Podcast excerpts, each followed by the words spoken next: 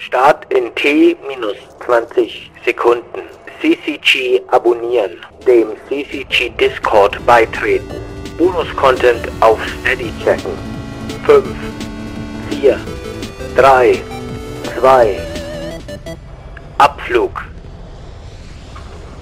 Hallo zusammen und herzlich willkommen zu einer neuen Folge CCG und heute mit einer wieder mal ganz speziellen Folge, die wieder alle unsere Normen und Regeln bricht, denn wir wollten einfach mal so ein bisschen über unseren ersten Eindruck von Starfield reden, dem neuen Bethesda Rollenspiel, das jetzt vor kurzem erschienen ist, dem äh, inoffiziellen Nachfolger von Fallout 4 und der großen Fall äh, Quatsch, der großen Bethesda Hoffnung nachdem ja Fallout 76 nicht gerade mit Lorbeeren überschüttet wurde. Und dafür ist heute der Michael mit dabei. Hi Michael. Hallo Sebastian. Jo, Starfield. Wie, äh, wie, wie ging es denn dir im Vorfeld mit Starfield? Hast du dich drauf gefreut? Hast du Hype empfunden? Konnte dich irgendwie die, die, die letzten Wochen der, der Werbekampagne, konnten die dich noch so ein bisschen hucken? Oder ist es eigentlich relativ kalt an dir vorbeigegangen? Ich äh, habe da ja meinem Lehrmeister Cyberpunk 2077 zu verdanken, dass ich jetzt mittlerweile immun gegenüber Hypes bin. es funktioniert einfach nicht mehr. Also mhm. ich bin geheilt worden. Deswegen, ich, ich habe das irgendwie, ich habe mich für die Leute gefreut, die sich darauf gefreut haben, auch wenn ich innerlich total neutral geblieben bin, weil ich mich schon auf das Schlimmste vorbereitet habe. Und es ist eigentlich, die Einstellung ist immer besser, ne? weil dann kann man nur positiv überrascht werden, anstatt dass man negativ überrascht wird. Ähm, ja, ich bin froh, dass wir jetzt endlich drüber reden können und nicht immer in diesem es wird bald erscheinen und übrigens, ach, es gibt dieses Feature, nämlich EntwicklerInnen können ja sehr viel über Spiele reden, solange wir es nicht selbst spielen können. Ja, eben, genau. Das ist immer super schwer einzuschätzen. Ich kann mich noch erinnern, als ich damals, als Fallout 4 vorgestellt wurde, tatsächlich ziemlich gehypt war. Aber da hat irgendwie auch alles gestimmt, ne? Da haben sie diesen ganzen Basenbau vorgestellt, der mich, der mich sehr begeistert hat. Da haben sie äh, ganz viel Dogmeat-Szenen gezeigt. Da haben sie gesagt, so, in drei Monaten ist es übrigens soweit. Wirklich Shadow Release schon fast. Also das, da wurde auch vorher nichts geleakt. Die haben das wirklich gut auch unter Verschluss gehalten das war cool. Und bei Starfield war jetzt alles so ein bisschen zäh und das wurde schon vor ewig langer Zeit angekündigt und dann Release nochmal verschoben und dann nochmal verschoben und dann wusste man nicht so, wird's jetzt nochmal verschoben oder wie oder was und dann wurde schon immer so ein bisschen geteased und dann wurde es wieder still um das Spiel und ich glaube, dadurch war alles auch so ein bisschen so naja, kommt jetzt endlich mal vielleicht einfach, keine Ahnung. Deswegen war bei mir jetzt auch kein Hype da. Aber die haben auch tatsächlich in dem Vorfeld, im Vorfeld für mich zumindest, glaube ich, nichts gezeigt, was mich jetzt so richtig abgeholt hätte. Es war wirklich eher so ein bisschen so, na, gucken wir mal, gucken wir mal, wie es wird. Du spielst wahrscheinlich gerade auf diese 40-Minuten-Präsentation an, was also marketingtechnisch ja irgendwie komisch war. Ne? Sie, du hast recht, ne? Aufzeigen sie gar nichts, dann kriegst du diesen 40-Minuten-Hammer und danach haben sie wieder total wenig gezeigt. Und ich habe mir während dieser 40 Minuten dann gedacht, boah, ich wäre, glaube ich, vor fünf Jahren jetzt richtig hyped gewesen. Aber gut, es gibt ja. Cyberpunk 2077, aber ich bin nicht empfänglich für diese Art von Marketing. Wie haben die immer gesagt in der PR, das Spiel ist seit 25 oder 35 Jahren oder irgendwie sowas in Entwicklung. Das war ja immer so ein bisschen die Catchphrase, weil irgendwie anscheinend angeblich äh, wollte Todd Howard das Spiel schon immer machen, aber es ging nicht und jetzt konnte das endlich realisieren, so ungefähr. Und da wurde dann dieses Ding von wegen draus, oh, das war 30 Jahre in Entwicklung. Neue Zeitrechnung, ne? Ja. Also jetzt kann man einfach eine Idee vor 100 genau. Jahren haben und dann kann man sagen, es ist schon seit 100 Jahren in Produktion, im ja, Kopf. In, genau, ne? in ja. meinem Kopf entwickle ich das schon seit 20 Jahren, Leute. genau. Äh, und ich, ich habe mir auch jetzt gedacht, das ist jetzt vielleicht schon so ein bisschen das frühe Fazit vorgegriffen, aber damit wir dann mal auf die einzelnen Spielmechaniken und unseren ersten Eindruck eingehen, schon mal als Teaser, wär's wirklich vor 25 Jahren erschienen, dann wär's richtig, richtig spitze geworden. Aber irgendwie fühlt es sich jetzt nur noch so an wie, ja, kenne ich schon, habe ich schon mal besser gesehen da bin ich extrem vorsichtig irgendwie, äh, weil ich finde, es ist unreviewbar. Also ich schreibe währenddessen auch unser äh, Starfield-Test-Tagebuch mit ganz vielen CreatorInnen, die sich auch daran beteiligen, während unserer Starfield-Themenwoche, was nicht genau jetzt eine Woche ist, sondern irgendwie mehrere Tage umfasst, ist ja auch egal.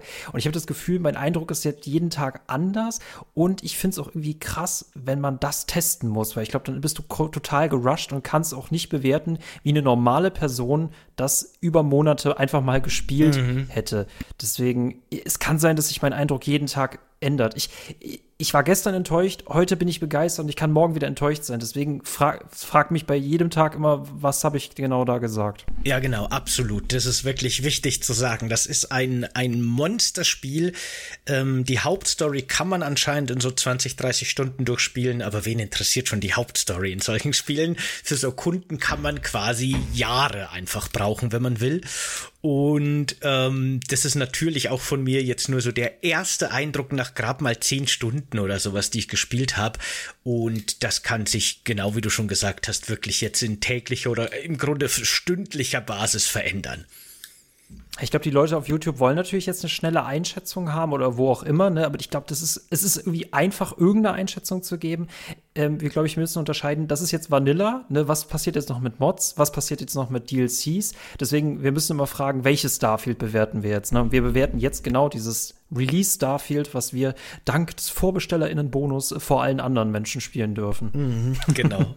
wir sind so ein bisschen die Beta-Tester gerade so. Wie fandest denn du den Einstieg? Wir haben ja schon im Discord so ein bisschen geschrieben und ich glaube, wir waren beide ein bisschen verwirrt und irritiert, oder? Ich habe den tatsächlich jetzt schon auf der Gamescom gesehen, deswegen ähm, es ist immer so blöd, ne? wenn man Material gesehen hat, dann ist man nicht geflecht, wenn man es dann zum ersten Mal eigentlich sehen sollte. Aber ich war auch schon auf der Gamescom nicht geflecht und jetzt war ich doppelt nicht geflecht. Es ist für mich einer der langweiligsten Einstiege, die sie jemals hatten. Fallout 3 beste, Fallout New Vegas beste, Skyrim war okay, aber das war so total unspektakulär. Also mm. fand ich krass. Fallout 4 war wenigstens eine nette Idee, ne? Ob die dann so gut umgesetzt war, weiß ich nicht, aber dass das quasi vor dem Krieg losgeht, das fand ich auch ganz schön. Aber hier, ich, ich finde die allererste Szene, da hatte ich sofort so ein bisschen Skyrim-Vibes, weil da irgendwie so der Bildschirm von Schwarz auf die Sicht der Hauptfigur überblendet und dann sitzt man, na man steht, aber ich dachte erst, man sitzt quasi in so, eine, in so einer kleinen Kammer mit zwei anderen Personen und ich dachte mir sofort so, okay, jetzt fahren wir zu unserer Exekution oder was. Aber tatsächlich sind wir ja in einem Aufzug und fahren dann in den Minenschacht, um da irgendwie so ein bisschen unserer Minengräberarbeit nachzugehen. Und ist das nicht auch Exekution? vielleicht, zumindest zwangsläufig irgendwann vielleicht. Aber auf jeden Fall habe ich mir da schon gedacht, meine Güte, dieses Intro will ich, ich will keinen neuen Charakter anfangen. Der bleibt jetzt, den ich mir da gebaut habe, weil ich will das nicht nochmal erleben. Weil man geht ja da stundenlang gefühlt, in Wirklichkeit sind es wahrscheinlich 20 Minuten oder so, wenn überhaupt. Aber man geht ja dann durch diese ganzen Gänge und dann reden die NPCs so viel. Diese, diese Frau, die einen begleitet, bleibt ständig stehen gefühlt gefühlt und redet mit irgendwelchen Leuten über irgendeinen Quatsch. Und ich stehe dann da mit meinem, mit noch gar nichts. Mein Minenlaser kriege ich ja danach erst, damit ich wenigstens ein bisschen Blödsinn machen kann in der Zeit. Und ich fand den Einstieg auch echt nicht gut. Und gleich danach kommt ja dann noch so eine weirde Stelle, wo man irgendwie ein paar Piraten erschießt und dann sagt einer, hey, guck gemacht, hier hast du mein Raumschiff, ich schenk's dir. Und das auch so, what? Das war, also, ne, dieser, also, erstens, wir dürfen am Anfang nicht sprinten. Zweitens, wir dürfen nicht erkunden, weil sobald wir ihr nicht zuhören, bleibt sie einfach stehen und sagt, nee, ich muss meinen Intro-Text noch sagen. Wenn du nicht da bist, mache ich nicht weiter. Und du, irgendwann darfst du dann sprinten, irgendwann darfst du dann Sachen abbauen. Und das ist irgendwie total weirdes Intro, äh, wir sind erstmal Nobody, der dann aber plötzlich zum Chosen One wird. Und dann wird uns unser Job weggenommen und dann kriegen wir plötzlich diesen Chosen One Job. Und ähm, ah, was ich an diesem Anf Anfang wirklich nicht mag, ist, es muss natürlich Tutorial an Tutorial an Tutorial gesetzt werden. Und bei wirklich jedem Tutorial wird es irgendwie langweilig und das Tutorial macht mir den Einstieg nur umso schwieriger. Also ich war nach zwei Stunden Tutorials total geschafft von Starfield und musste erstmal eine Pause machen. Ja, ich kann das echt verstehen. Der Einstieg ist wirklich nicht der eleganteste. Das kann man echt so sagen. Ich habe auch die ganze Zeit so, weißt, einerseits habe ich mir gedacht, okay, jetzt habe ich mein Schiff, darf ich jetzt schon frei erkunden? Aber nee, man muss dann wirklich erst irgendwie zu vorgegebenen Orten fliegen und wirklich machen, was einem das Spiel sagt. Und ich wollte einfach nur so von der Leine genommen werden, aber das Spiel lässt einem ganz lange nicht. Und das war so ein bisschen ah, quälend, so die ersten zwei Stunden. Vor allem, weil ich diese Geschichte ja auch nicht spannend finde. Ne? Ja, wir finden irgendwelche Fragmente. Äh, ich glaube, wir haben in Videospielen schon so oft nach Fragmenten oder der Reliquien irgendwas gesucht. Da muss schon irgendwas Krasses passieren, dass mich das noch vom Hocker holt. Ja, ich war vielleicht auch tatsächlich schon so ein bisschen negativ eingestellt der Hauptstory gegenüber, weil Ne, ich meine, zum Beispiel Fallout 4 hat ja einige so philosophische Konzepte auf, aufgegriffen, aber tatsächlich halt eigentlich nicht viel draus gemacht und die Hauptstory war jetzt auch nicht gerade der Burner. Und ich erwarte jetzt von Bethesda auch nicht die große äh, philosophische Super-Hauptstory, die super spannend ist. Aber gerade in einem Science-Fiction-Setting würde das halt schon ganz gut passen, dass so ein paar existenzielle Menschheitsfragen gestellt werden, zumindest. Ich habe aber schon in Reviews gelesen, dass da scheinbar nichts kommt. Deswegen war ich auch von Anfang an so ein bisschen so, ja, wir suchen jetzt irgendwelche Alien-Artefakte, weil ich Space Jesus bin. Ich kenn's. Vielleicht ja, entwickelt sich ja noch was, aber ich erwarte jetzt auch nichts mehr, was das angeht. Aber das, das, das Spiel sollte ja halt irgendwie Foreshadowing sein, ne? Wir haben ein Marketing, das Foreshadowing auf das Spiel ist und im Spiel ist aber nichts Foreshadowing, ne? Wir bekommen nur irgendwelche Lichtblitze, aus denen wir nichts entnehmen können. Der Trick ist ja, wir werden mit irgendwelchen Sachen beworfen, die uns dann interessieren und dann dadurch gehen wir dann die Open World rein. Und das Problem ist, die haben es innerhalb von zwei Stunden geschafft, dass mich noch nichts in dieser Welt interessiert und wenn es dann heißt, ja, jetzt mach mal, was du möchtest habe ich keine Ahnung, wo ich hingehen soll, weil ne, ich habe noch keine Nebenquests mhm. bekommen, die Hauptquest interessiert mich nicht. Ich kann ja wenigstens bei Fallout 3 weiß ich, ich möchte meinen Vater finden. So, aber jetzt habe ich bei Starfield wirklich erstmal keinerlei Funken, der mir sagt, geh mal irgendwo hin. Genau, ne? Ich bin da auch immer noch jetzt nach den zehn Stunden so ein bisschen verwirrt, weil ich nicht genau weiß, was ich jetzt eigentlich tun soll, ehrlich gesagt. Was ist so meine Motivation und was bringt mir das, wenn ich Planeten erkunde und wo will ich eigentlich hin mit meinem Spiel, das ich da spiele? Ich weiß es noch nicht. Ich warte noch drauf, dass dieser Hook-Moment kommt, wo ich mir denke, ah, jetzt macht alles Sinn. Aber aktuell ist das noch nicht gekommen. Ne, ich persönlich habe es ja total geliebt, zum Beispiel, dass in Fallout 4 der Loot äh, quasi, also alles in der Welt, so äh, vom Telefon über Toaster bis hin zu irgendwelchen alten Töpfen, die man findet in den verschiedenen Locations, bestand quasi aus Komponenten, also Eisen oder Kupfer oder Plastik. Und das konntest du in deiner Basis zerlegen und zum Baum benutzen. Und das fand ich einen sehr cleveren Kniff, passt natürlich super in dieses postapokalyptische Szenario auch, aber zum anderen war dadurch alles super wertvoll. Und so Sachen wie Klebeband oder eine Glühbirne waren richtig coole Schätze, die man wirklich wirklich brauchen konnte.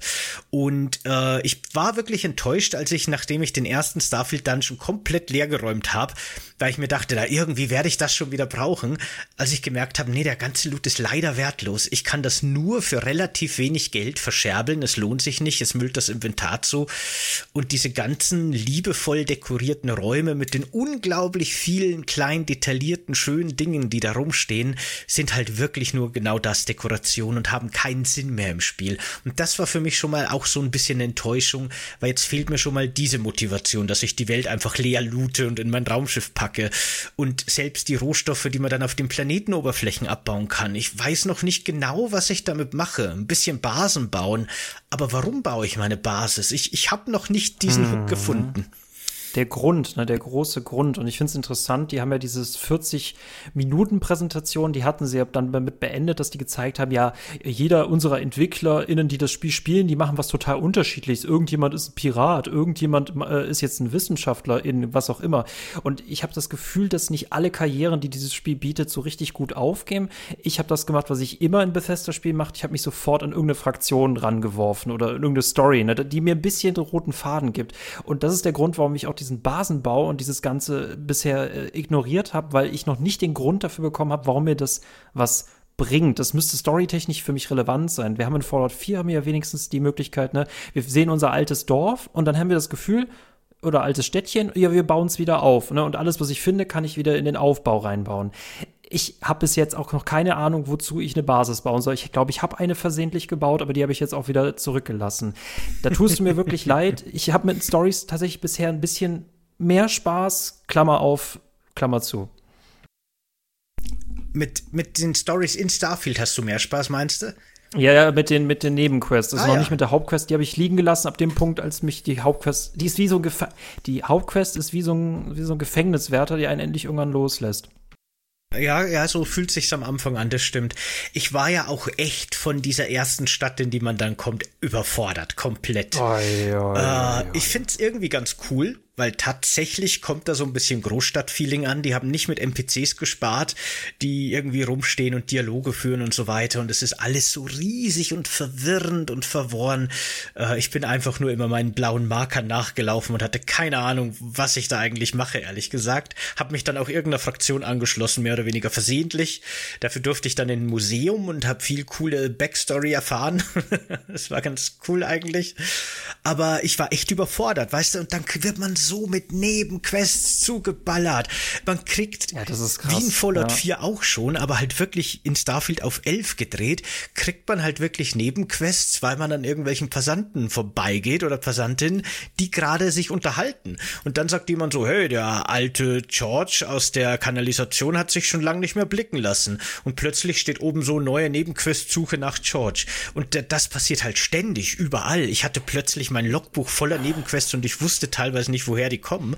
Und das hat mich, ich habe wirklich das Gefühl gehabt, okay, wenn ich jetzt anfange, hier in dieser Stadt zu questen, komme ich hier nie wieder weg. Und dann bin ich auch in mein Raumschiff gestiegen und bin sowas von weggeflogen. Einfach nur weg. Ich, ich finde ja, ne, äh, geh in ein Wirtshaus und bekommst ein Gerücht und ich- hast du die Idee, wo du hingehen kannst. Und das, wie sie es jetzt machen, das finde ich sehr unorganisch, weil halt irgendein random NPC plötzlich den Spieler, die Spielerin sieht und ähm, ich habe da mal von so einem Schatz gehört. Und das ist bei mir total random, weil irgendwelche Wachen davon anfangen zu reden, obwohl die gar nicht in einem Gespräch Ja. sind. Und ja, ich, ich habe es mich jetzt darauf eingestellt, dass ich nicht darauf so viel Wert lege. Aber du merkst auch zum Beispiel, und das wird wahrscheinlich noch nachgereicht, ich hasse die Städte aktuell, weil wir keine lokalen Karten Ja. haben. Wir haben eine Planetenkarte, wir haben eine, wir haben eine, eine, eine Galaxiskarte und wir haben eine Universumskarte. Wir haben keine Stadtkarte. Die wird wahrscheinlich noch nachgereicht, aber dadurch habe ich auch keine Ahnung, wo ich hin muss. Und ich jedes Mal, wenn mir irgendwas Panik macht, dann äh, betrete ich die Stadt nicht mehr. Schlimm, wirklich schlimm. Es stimmt wirklich, ne? Diese lokale Karte fehlt einfach ganz stark. Können die aber noch nachreichen, Ja, ne? Aber ah, warum denken die an so ein Feature halt Ich nicht? verstehe es ne? Aber an auch alles nicht. haben sie gedacht. Ich verstehe es auch nicht, weil zumindest die handgebauten Locations, die sie gemacht haben, könnten doch tatsächlich äh, äh, Karten haben. Das ganze prozedural generierte draußen herum, weiß nicht, wie das technisch läuft, ne, dass man dann nach irgendwie Karten prozedural hinterher generiert. Keine Ahnung, vielleicht macht das Probleme, aber zumindest die handgecrafteten sollten echt lokale Maps haben. Das finde ich auch sehr, sehr verwirrend, dass die nicht existieren. Deswegen, ich habe halt bei mir immer mehr drauf gewartet, welche Eingebung habe ich jetzt, was ich in diesem Universum als meinen Individuum, wir haben noch nicht über Charaktereditor und Hintergründe geredet, aber ich habe mich gefragt, ich habe einen Charakter vor Augen und ich frage mich jetzt, was will mein Charakter in dieser Welt tun? Ich hatte bisher keine Idee und meine erste Funken war, ich möchte eine andere Klamotte haben, weil ich immer noch nach Standardcharakter aussehe. Und da ich aber nicht weiß, wo ein Kleidungsgeschäft ist, kann ich das vergessen und kann warten, bis ich endlich mal eine Orientierung habe. Und in der Loge konnte ich erstmal, Loge, das ist die, das ist dieses Hauptquartier unserer Avengers, die nach den Artefakten suchen. Das war so für mich der erste Punkt. Okay, das ist eine interessante Location, die ist nicht so riesig, ich hab Bock, mich hier umzusehen. Aber ne, das ist bei Starfield immer permanent hin und her gerissen. Ich werde komplett überfordert und ah, ich habe wieder Ruhe, ich habe wieder eine Kontrolle. Aber selbst diese Loge, wenn man dann ins obere Stockwerk geht und da mal die Türen öffnet, dann äh, öffnen sich ja da auch wieder riesige Gänge mit Türen und Zimmern links und Ja, rechts. ja. Und da habe ich mir auch gedacht, Ja. warum? Warum haben die alles in diesem Spiel so unfassbar groß gemacht? Wenn, wie, wie schon gesagt, ne, alles wertlos ist, was da drin ist. Es, es hat ja keinen Wert, da sind keine interessanten NPCs drin, da sind keine Logbücher oder Audiologs drin, da ist kein Loot drin, der irgendwas bringt. Das ist, glaube ich, einfach nur so aus Worldbuildingsgründen da, damit halt jeder sein Zimmer hat und so weiter. Aber aus Videospiel, aus Spieldesign-Logik ist mir das irgendwie zu konfus alles. Ich glaube Größe, es ging denen halt vor allem um Größe. Und Größe spüre ich auf jeden Fall. Die Gefahr bei Größe ist halt auch immer Leere. Und äh, wir müssen hierbei berücksichtigen, ne, Fallout war ein postapokalyptisches Szenario, da ist nämlich Recyceln halt irgendwie logisch. Skyrim ist im Mittelalter. Wir haben das jetzt das allererste Mal eine moderne Kulisse, in der auch einfach keine Postapokalypse ist. Ergo werden wir auch extrem viele Städte haben und extrem viel unnötigen Loot. Das ist halt irgendwie logisch. Für dich als Looter tut's mir echt leid. Aber ich habe ich halte auch echt nur Ausschau nach Sachen, die mehr als 200 kosten. Den Rest lasse ich einfach liegen. Ja, genau. Nee, vom Worldbuilding her passt das wunderbar und vom Setting her. Aber ich, aber warum hat nicht einfach meine Basis oder mein Schiff einen Recycler, in den ich alles werfen kann und dann kommen Ja, unten die, ja, die Rohstoffe Frage. Mhm. raus? Könnte man doch machen. Würde ja dem Spiel nicht irgendwie wehtun. Dann hätte ich halt einfach die Option, ob ich jetzt irgendwie Planetenoberflächen absuchen will nach Rohstoffen oder ob ich halt einfach looten will, die Gebäude. Wäre doch nur eine zusätzliche Möglichkeit für mich. Also das Spiel wird dadurch auch nicht verlieren, finde ich. Aber was ich mich halt frage in diesem Kreislauf, ne? Ähm, du sollst jetzt eine Basis auf einem Planeten bauen. Das ist der einzige Punkt, wo du Ressourcen abbauen kannst. Also warum man überhaupt diese tausend leeren Planeten besuchen soll. Dann hast du Ressourcen, mit denen kannst du dann weitere Basen bauen. Dann kannst du die Basen bauen. Aber was ist letztendlich das Endziel vom Basenbauen? Kriegst du dann am Ende coolere Schiffe als ich oder hast du deine Zeit verschwendet? Also, was ich jetzt schon sagen kann, ist, dass Basen Rohstoffe generieren können. Je nachdem, auf welchem Planeten und in welchem Biom man ist, kann man quasi so automatische Sammler bauen. Die kann man dann auch mit so äh, Lagerkisten verbinden und während du dann deine Abenteuer lebst, äh, sammeln die und dann kommst du zurück und hast 500 Eisen. Ähm, damit kannst du dann wahrscheinlich tatsächlich auch coolere Schiffe bauen oder eben ha Handel treiben und super reich werden und dir alles Mögliche kaufen. Das dürfte alles möglich sein. Und Aber wollen wir uns doch. Okay, Nee, ich wollte nur sagen, und man kann ja auch quasi eine Crew rekrutieren, was ich vielleicht, vielleicht, ne, so weit bin ich noch nicht, aber vielleicht ist das ja auch ein cooles und spannendes Feature, dass ich nicht nur eine Crew für mein Raumschiff habe, sondern eben auch für meine Basis, wo dann eben auch Forschende irgendwie unterwegs sind, die mir vielleicht auch irgendwelche Bonis bringen. Das sind alles so Sachen, die weiß ich noch nicht, ne? Vielleicht kriege ich ja noch einen Recycler hinten raus und ich weiß es nur noch nicht. Also, das sind alles noch offene Fragen für mich. Aber aktuell, ja, genau, weiß ich es noch nicht. Ja, und wir müssen halt gleich über den, über den Elefanten, über den Space-Elefanten reden, der im Raum steht, ne? Weil was bringt es dir, ein cooles Raumschiff zu haben, wenn halt dieser Raumschiff-Part eigentlich äh, der minimalste Teil in diesem Spiel ist? Ich glaube, Starfield suggestiert immer total, dass es extrem viele Inhalte hat und wir haben dann nämlich durch diese Fragen, wie immer in so einem Rollenspiel, kann ich denn auch das machen? Und aktuell ist es so, dass noch nicht so viele meiner Fragen mit Nein beantwortet werden, aber ich finde auch noch einfach keine Antworten auf meine Fragen. Ich finde auch dieser dieser ganze Raumschiff-Part ist, fühlt sich so ein bisschen lieblos an fast oder so dran geklatscht. Ich weiß es nicht. Es ist ja in Starfield so, da sind ja viele enttäuscht davon, dass man eben zum Beispiel nicht einfach irgendwie bei Planeten in die Atmosphäre fliegen und da landen kann wie No Man's Sky oder sowas, sondern du öffnest quasi die Planetenkarte, suchst dir einen Landeplatz aus und dann kommt ein Ladebildschirm und dann kommt eine Cutscene, in dem dein Schiff landet und dann bist du auf dem Planeten. Und wenn du dann wieder ins Weltall willst, dann steigst du nicht ein und fliegst los. Du kannst auch nicht über die Planetenoberfläche fliegen oder sowas, sondern du, du steigst in dein Schiff, drückst die Abheben-Taste, dann kommt eine Cutscene, Ladebildschirm und du bist im Weltall. Und was, was so eine Kleinigkeit ist, ne, so eine echt kleine Kleinigkeit, aber da habe ich mir gedacht, also, come on, ey, das kann man schöner machen. Äh, war halt, als mir das zum ersten Mal aufgefallen ist, dass, also wenn du zu einem Planeten fliegst, dann startest du quasi den freien Flug im Orbit des Planeten mit der Kamera auf dem Planeten gerichtet. Also dein Schiff fliegt auf dem Planeten zu. Alles gut soweit. Aber wenn du von dem Planeten abhebst, dann ist dein Raumschiff nach dem Ladebildschirm in genau der gleichen Position, als ob du zum Planeten fliegen würdest. Also du fliegst wieder im Orbit auf dem Planeten zu. Äh, Dein Raumschiff wird einfach, wenn du den Orbit betrittst, immer an die gleiche Location gespawnt, immer in Richtung Planet. Aber wenn du vom Planeten startest, macht das halt eigentlich überhaupt keinen Sinn. Weißt du, und das ist so ein kleines Detail, wo ich mir dachte, also irgendwie weiß ich jetzt auch nicht. Hatten die irgendwie selber keinen Bock darauf, das Bett schöner zu machen oder was war da los?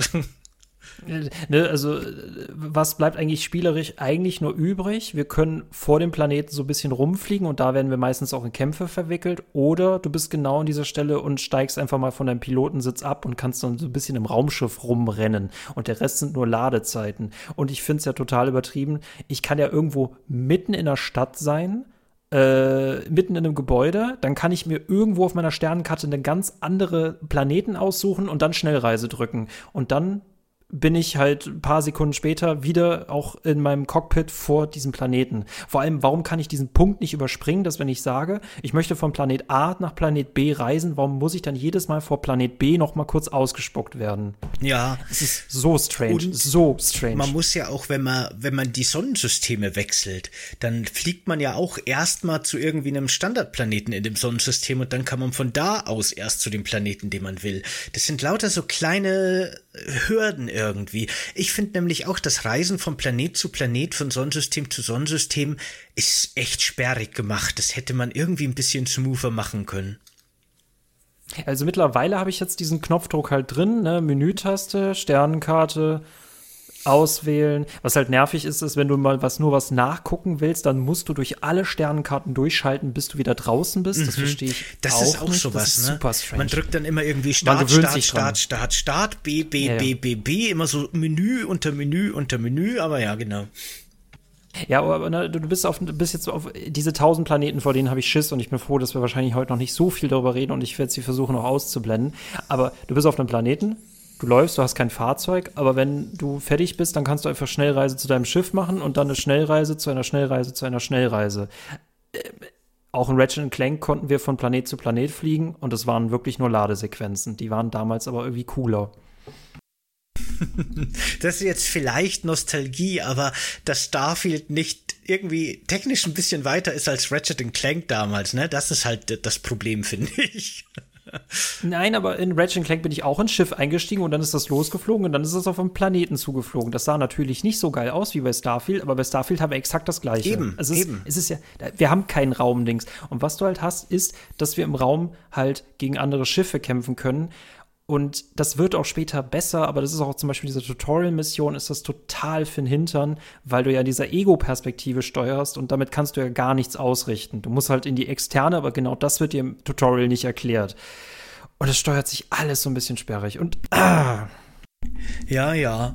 Ne, man merkt schon, der Einstieg fällt uns beiden schwer. Wir sind jetzt wirklich noch nicht tief drin. Ne? Ich kann es nicht oft genug sagen, bevor all die Kommentare übergehen mit Ja, aber das ist ja in Wirklichkeit so und so und ihr habt es nur nicht verstanden. Ja, ich habe es auch noch nicht verstanden, ist eh ganz klar. Aber äh, ich, ich äh, sehe quasi in diesen ganzen Mechaniken theoretisch noch ganz viel Potenzial und hab da noch ganz viel Hoffnungen. Und mal gucken, ob ich in diesen Hoffnungen enttäuscht werde oder nicht quasi. Das ist gerade so ein bisschen das, an was ich mich so, na, Klammere klingt, zu negativ. Ne? Wir zeichnen jetzt gerade auch irgendwie negatives Bild von dem Spiel. Äh, eigentlich habe ich schon irgendwie Spaß damit. Ne? Ich weiß nur noch nicht, wo es hingehen soll. Aber ähm, vielleicht werden ja Raumschiffe auf eine andere Art und Weise wichtig. Nicht nur für diese Weltraumkämpfe, die ich bis jetzt auch irgendwie so ein bisschen langweilig finde, sondern dieses Raumschiff wird ja dann, wenn du es ausbaust und wenn du Crew drin hast und so weiter, vielleicht auch so ein bisschen zu deiner Homebase. Ähm, wahrscheinlich kann man da drin dann irgendwelche coolen Sachen machen, forschen, vielleicht auch Sachen produzieren produzieren, keine Ahnung. Du kannst ja auch den Frachtraum deines Schiffes erhöhen, damit du dann wirklich so ein Händlerleben, so ein Space Trucker Leben führst. Das sind alles noch so Optionen, die finde ich interessant und cool. Aber das Problem, das ich da halt so ein bisschen habe, ist, dass ich halt zum Beispiel schon sehr lange X3 früher gespielt habe. Und in X3 konnte ich halt wirklich ein riesen Handelsimperium mit automatisierten Handelsrouten und KI-Piloten und so weiter machen. Und ich bin mir ziemlich sicher, dass Starfield da einen relativ kleineren Maßstab haben wird und das nicht so gut äh, verkörpern wird, diese komplexe Space-Simulation.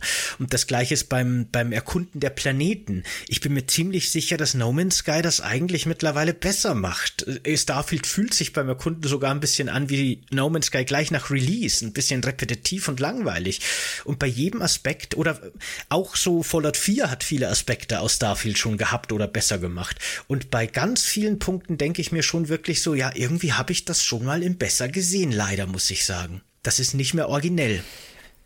Ich, oh, das ist nämlich eine sehr interessante Situation jetzt. Ähm, ne, manchmal sage ich, wenn ich Spiele teste, ich bin so hin und her gerissen. Und diesmal bin ich tatsächlich nicht hin und her gerissen, ich bin so in der Schwebe, weil das einfach gerade noch so eine, in meinem Kopf so eine Feinjustierung ist. Weil erstens, Marketing erzeugt immer so ein Bild von einem Spiel in dem Kopf, was sowieso nicht die, ne, was nicht die Realität sein wird.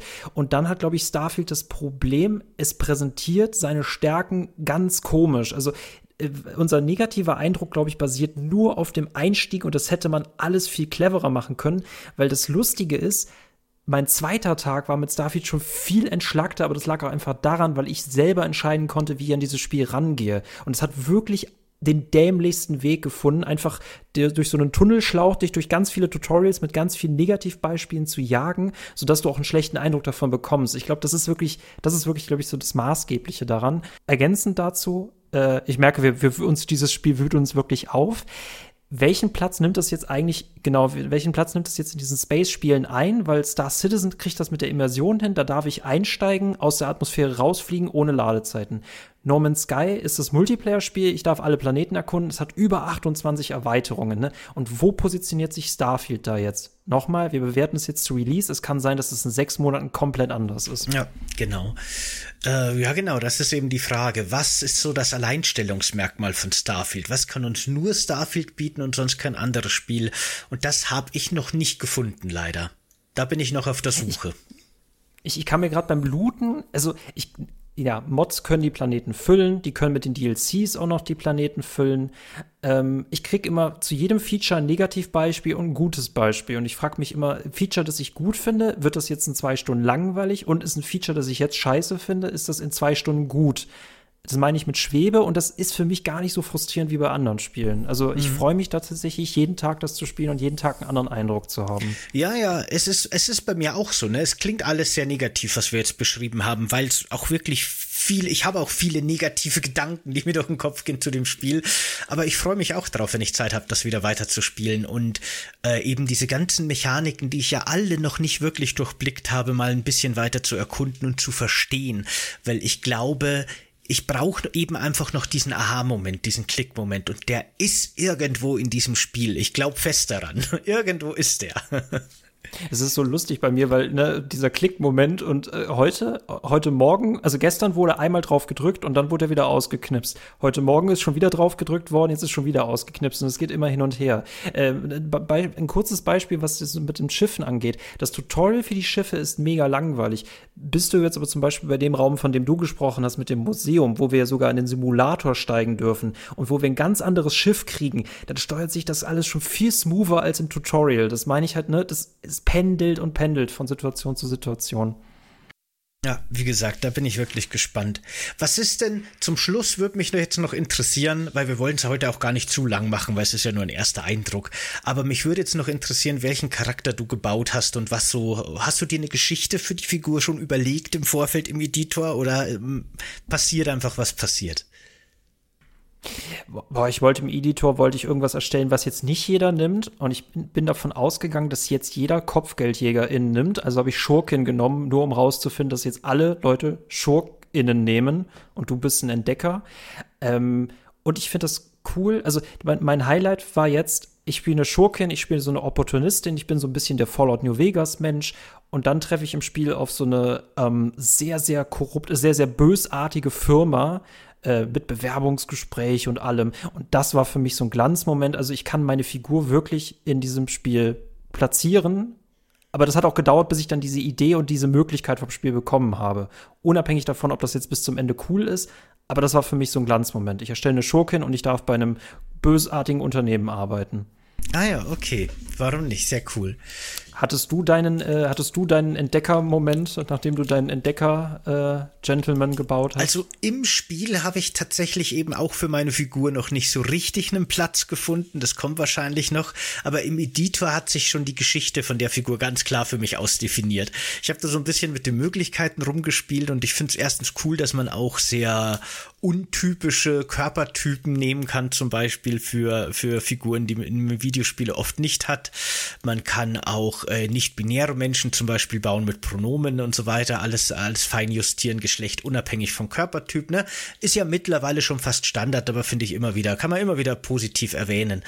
Und ich habe einen äh, alten Kerl gemacht, ich habe quasi erst eine weibliche Figur gehabt und habe dann eben entdeckt, dass man auch sehr alte Menschen bauen kann. Und der weibliche alte Menschenmund sah so ein bisschen mit so hängenden Mundwinkeln aus wie Angela Merkel. Und dann dachte ich mir, super cool, ich baue jetzt Space Merkel.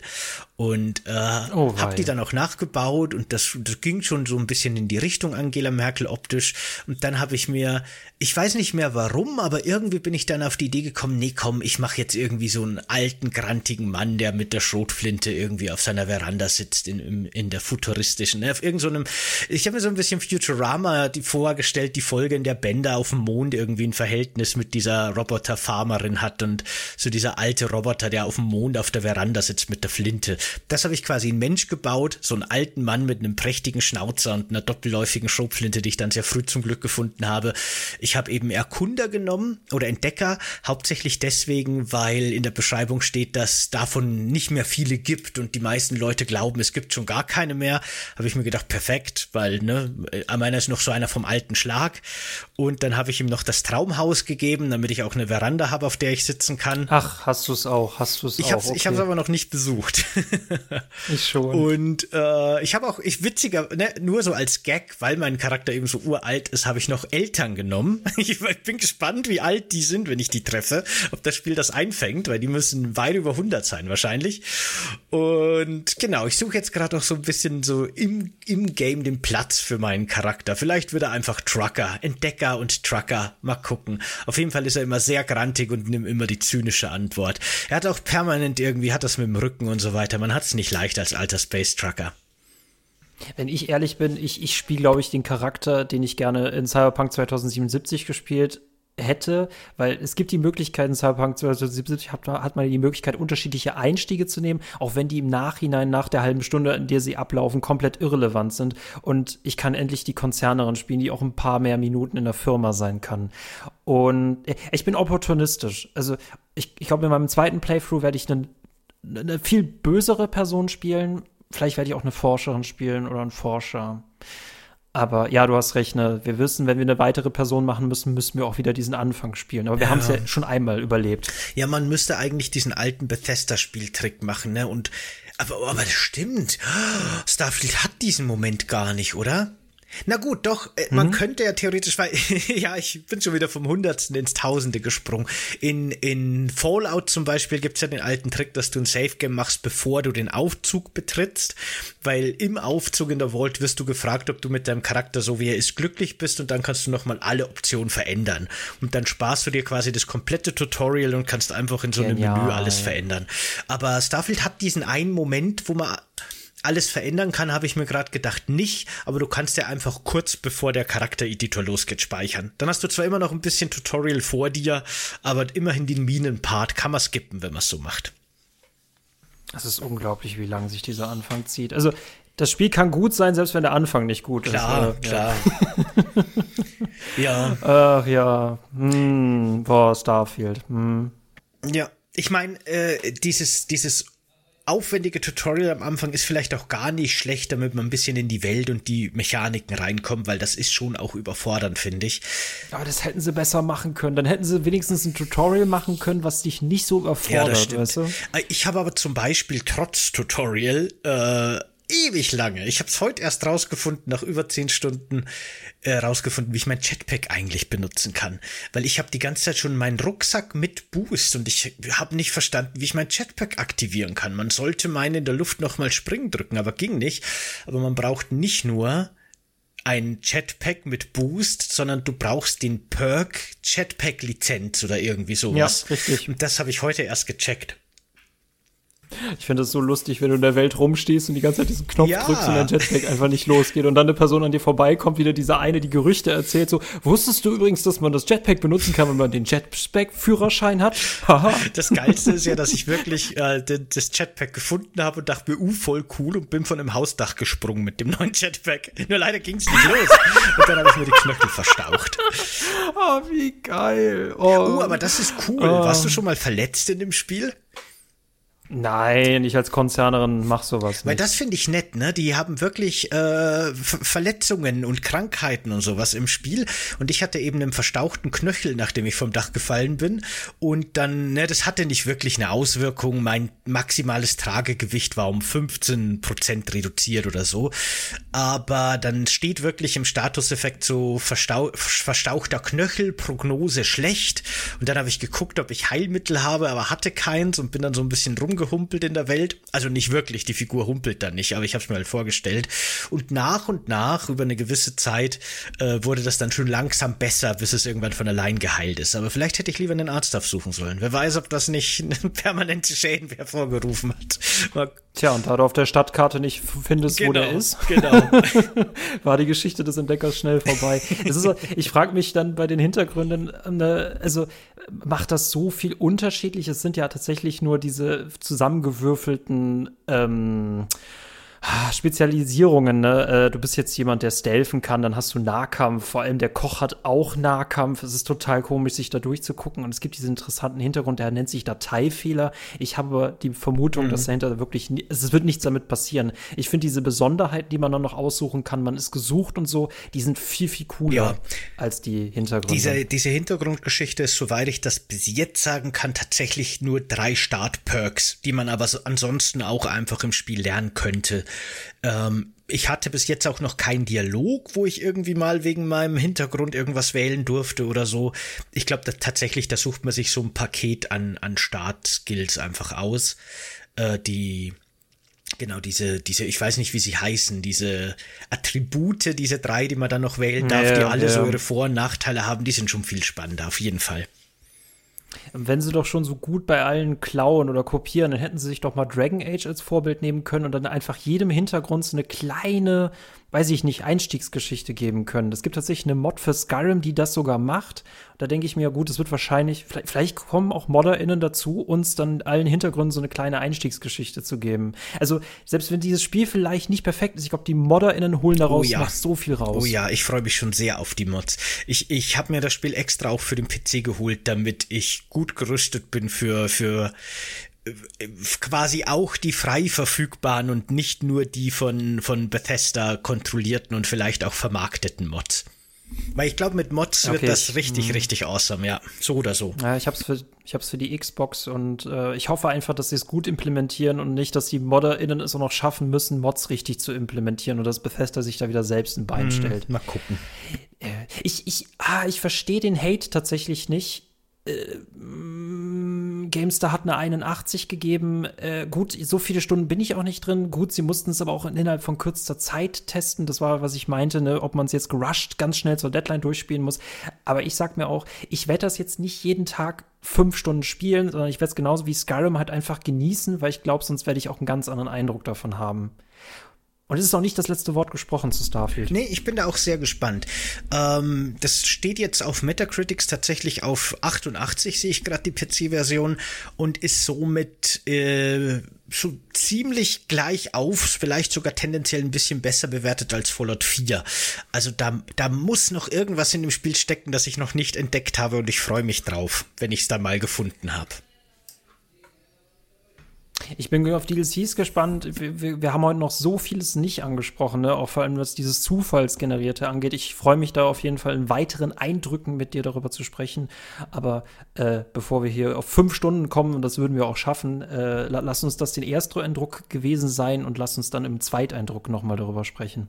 Genau, der kommt bestimmt. Jetzt nehmen wir uns noch mal ein bisschen Zeit, damit wir echt ein bisschen tiefer eintauchen können und die Mechaniken dann auch wirklich verstehen. Und dann äh, sagen wir vielleicht, meine Güte, weißt du noch beim Ersteindruck, da waren wir noch jung und naiv. Jetzt haben wir das Universum durchschaut. Und ich war neutral, Michael. Ich war neutral, Michael. Ja, ich kann ihm nichts vorwerfen. Also ich könnte ihm vielleicht vorwerfen, dass er nicht noch begeisterter gewesen ist oder dass er nicht noch hassender gewesen vielleicht. ist. Aber nein, heute bin ich neutral. Das stimmt. Ich war, ich war sehr kritisch, habe ich das Gefühl. Dabei. Heute warst du mal ich. Ja, genau. Ja. Ich war heute der, der kritische Part. Dabei ist tatsächlich meine Meinung von dem Spiel jetzt nicht irgendwie besonders negativ, auch wenn sich das vielleicht tatsächlich so angehört hat. Es ist nur aktuell noch so, hm, schauen wir mal, wo das noch hinführt. Ich möchte das in einer Situation kurz äh, beleuchten. Es, es, gibt einen, es gibt einen Banküberfall, was ich mega cool fand, den man aber durch Charisma relativ schnell lösen kann. Und das fand ich so ein bisschen coole Idee, aber das fand ich irgendwie zu simpel gelöst, zu lieblos. Und ich frage mich, wie oft wir auf geile Ideen und Lieblosigkeit treffen und dass die sich hoffentlich im Spiel ganz, ganz selten berühren. Ja, ich bin gespannt. Ich bin gespannt, was mich ah, da noch erwartet. Ah. Nee, aber ich bin froh, dass ich mal ein Spiel habe, was ich jetzt auch einfach mal monatelang mich mit beschäftigen möchte. Und es kann sein, dass ich in zwei Tagen was komplett anderes sage. Aber ich freue mich auf Starfield. Selbst wenn es jetzt nicht Fallout, wenn es nicht Skyrim ist, ich freue mich wieder ein Bethesda-Spiel zu haben, über das wir jetzt monatelang reden können. Ja, genau. Bin ich auch sehr gespannt drauf.